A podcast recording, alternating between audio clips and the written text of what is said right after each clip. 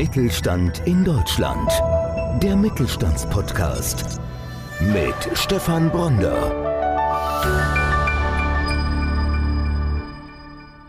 Ronny Schausten ist CEO der S2 Software GmbH und Co. KG. In der heutigen Episode spricht er darüber, wie es möglich ist, durch gebrauchte Softwarelizenzen Kosten zu senken und Geschäftsprozesse zu optimieren. Ronny Schausten verfügt über langjährige Erfahrung im Bereich Softwarelizenzen und teilt wertvolle Einblicke, wie Ihr Unternehmen von gebrauchten Lizenzen profitieren kann. Seien Sie gespannt auf spannende Tipps und Strategien, um ihre Ausgaben zu reduzieren und gleichzeitig die Effizienz zu steigern.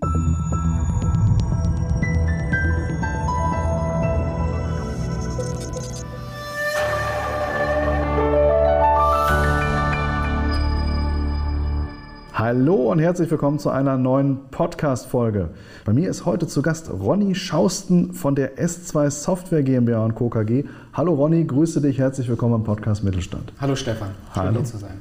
Ja, bei euch geht es um das Thema Kostensenken, bei euch geht es um das Thema Optimieren von Geschäftsprozessen durch gebrauchte Softwarelizenzen. Was sind gebrauchte Softwarelizenzen?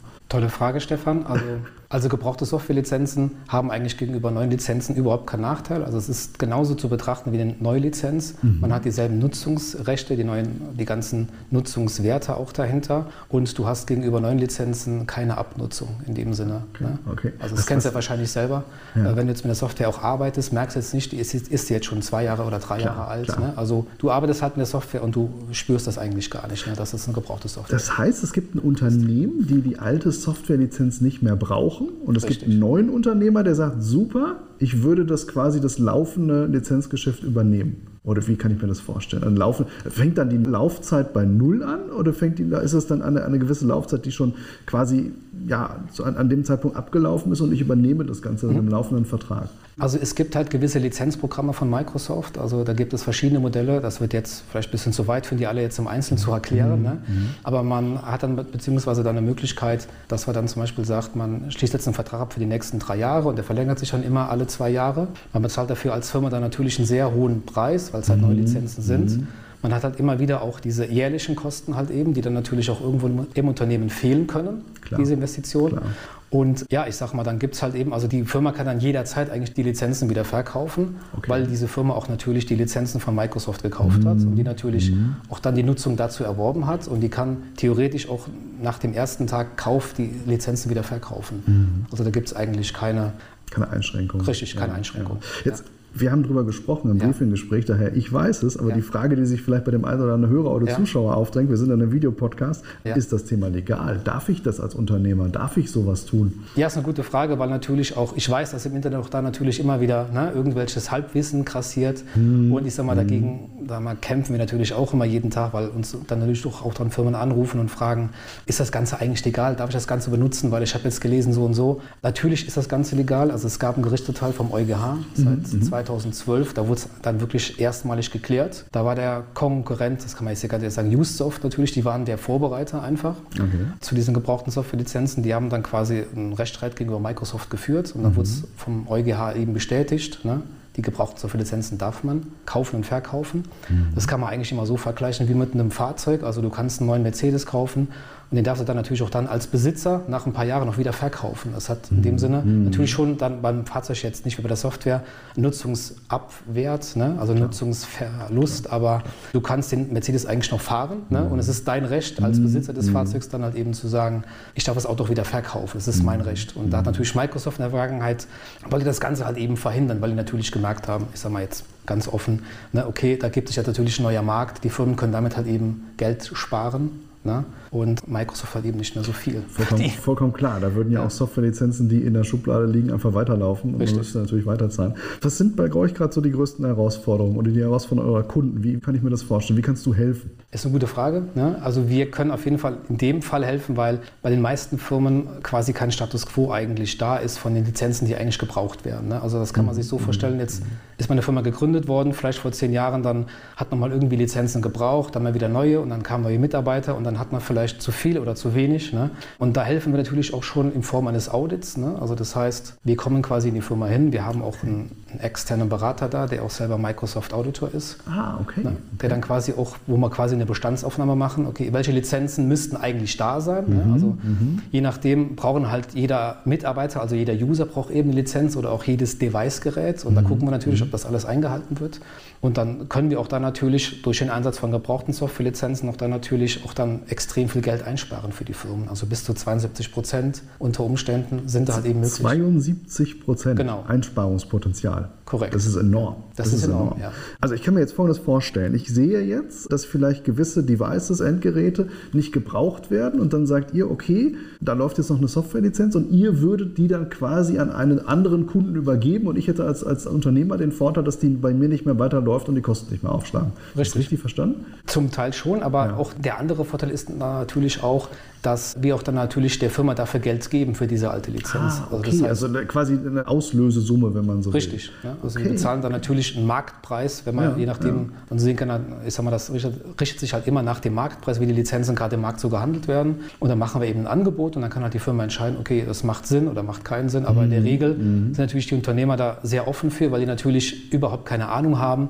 dass man diese Lizenzen auch verkaufen kann. Also dass man die quasi wieder zu Geld machen kann. Das ist ja gerade jetzt in der jetzigen Zeit. Ich meine, wir, wir leben ja in einer Zeit, wo es extrem schnelle Veränderungen gibt. Gerade wirtschaftlich ist ja jetzt gerade viel Umbruch da. Ja. Und wenn ich dann natürlich die Möglichkeit habe, vielleicht laufende Lizenzverträge loszuwerden, Richtig. klar, dann ist natürlich eine Einsparung von bis zu 72 Prozent durchaus nachvollziehbar, ne? transparent, ganz klar. Klar, du hast natürlich dann auf der einen Seite die Möglichkeit, das Budget für weitere Projekte freizusetzen. Wir haben vorhin gesagt, der Trend geht zur Cloud-Lösung. Ja, was, was ist damit gemeint und, und wo sind die Tücken? Also das kennt man ja wahrscheinlich auch aus dem privaten Gebrauch. Man hat zum Beispiel ja auch bestimmt Abos so von Netflix oder, ne, oder Amazon Prime zum Beispiel. Man muss halt Apple jeden Monat Music bezahlen. und all diese Dinge. Richtig, Ja, ja, genau, oder Spotify.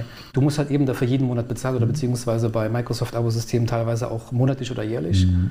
Und je nachdem, wenn du halt nichts anderes nutzt in deiner Firma, bist du halt eben in diesen Systemen auch so ein bisschen gefangen. Ne, Das heißt, wenn eine Preiserhöhung kommt, die kam jetzt auch eben wieder von Microsoft für neue Lizenzen, dann bist du halt immer in diesem Netzwerk drin und musst halt jedes Jahr immer neue Kosten quasi oben oben drauf Klar, rechnen. klar, ja. Und mit unseren Lizenzen zum Beispiel hast du halt einen Einmalbetrag. Ne? Also das heißt, du investierst einmal und kannst auch dann diese Software lebenslang nutzen. Das heißt, du kannst komplett aus diesem Abo-System quasi ausbrechen. Stopp. Ja. Das muss man doch mal erklären. Ich kaufe bei euch die Software Ja. und dann ist das quasi meine Software, die ich dann entsprechend nutzen kann, ohne dass ich in diesem Abosystem bin.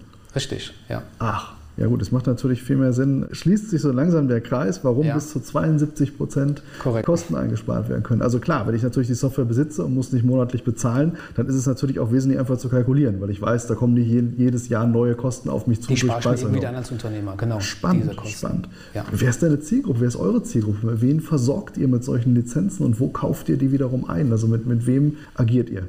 Also unser Kunde ist in der Regel, sind das halt Unternehmer, ne? also wirklich von der kleinen Firma, also von dem kleinen Un- Unternehmer bis hin zu Mittelstandsfirmen oder auch dann bis zum Konzernkunde. Mhm, Also okay, wir okay. können quasi von unten bis oben, ist halt auch Kunde bei uns schon, also wir haben auch Konzernkunden bei uns, Mhm. aber wir machen uns auch natürlich auch gerne die Mühe, auch den kleinen Mittelständler ne? oder auch dann kleinere Firmen damit zu bedienen, also auch die davon Mhm. zu partizipieren lassen, von dieser Preiseinsparung. Spannend. Ja. Was macht euch denn zur vertrauenswürdigen Quelle, wenn ich jetzt bei euch kaufen würde? Weil in der Regel ist das ja so rein vom Bauchgefühl, sage ich als Unternehmer, na gut, dann kaufe ich bei Microsoft, da bin ich auf der sicheren Seite. Ja, natürlich. Die S2-Software kenne ich jetzt nicht. Was, was macht euch zu einer vertrauenswürdigen, zum vertrauenswürdigen Partner? Ja, ist eine gute Frage. Da können wir den Bogen auch nochmal bekommen, eben zu der Legalität, ne, wie, die wir eben schon hatten. Ich sag mal, es gibt halt eben auch viele da draußen, wo du halt eben nur einen Lizenzkey bekommst ne, und auch einen Download sozusagen für die Software. Ich sag mal, das machen wir eben nicht, weil es halt eben da auch nur um die Installation geht. Ne. Also du musst, das sind immer so zwei verschiedene Ba- Dinge. Du musst halt ein Nutzungsrecht dafür erwerben und halt dazu gehört halt eben der Lizenzkey und auch ein Download-Link zum Beispiel. Das ist quasi damit verwoben. Ja.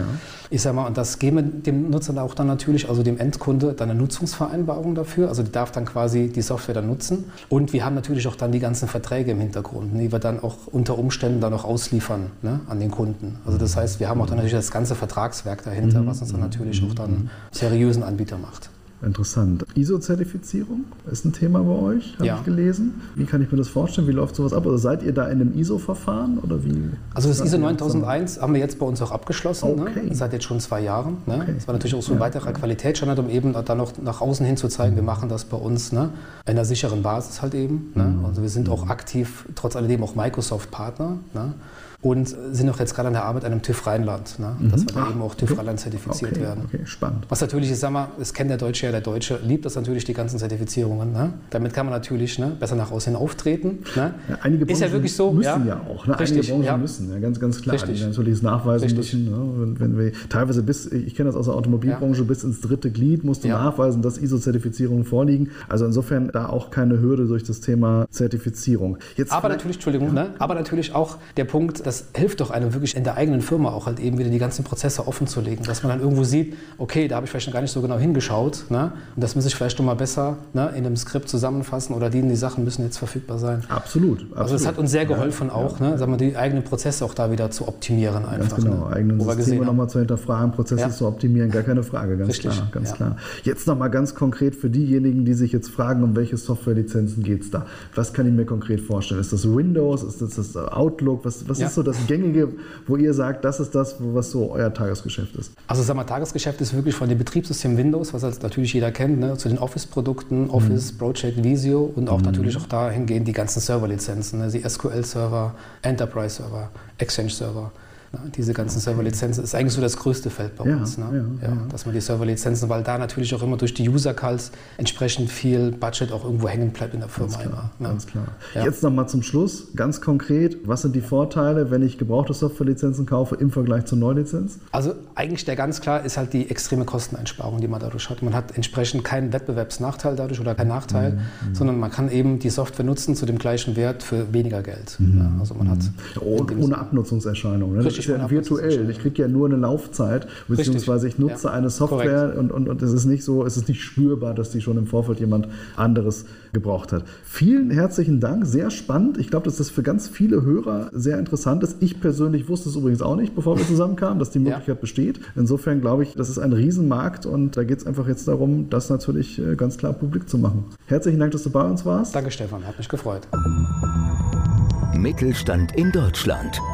Der Mittelstandspodcast. Mehr Infos mittelstand-in-deutschland.de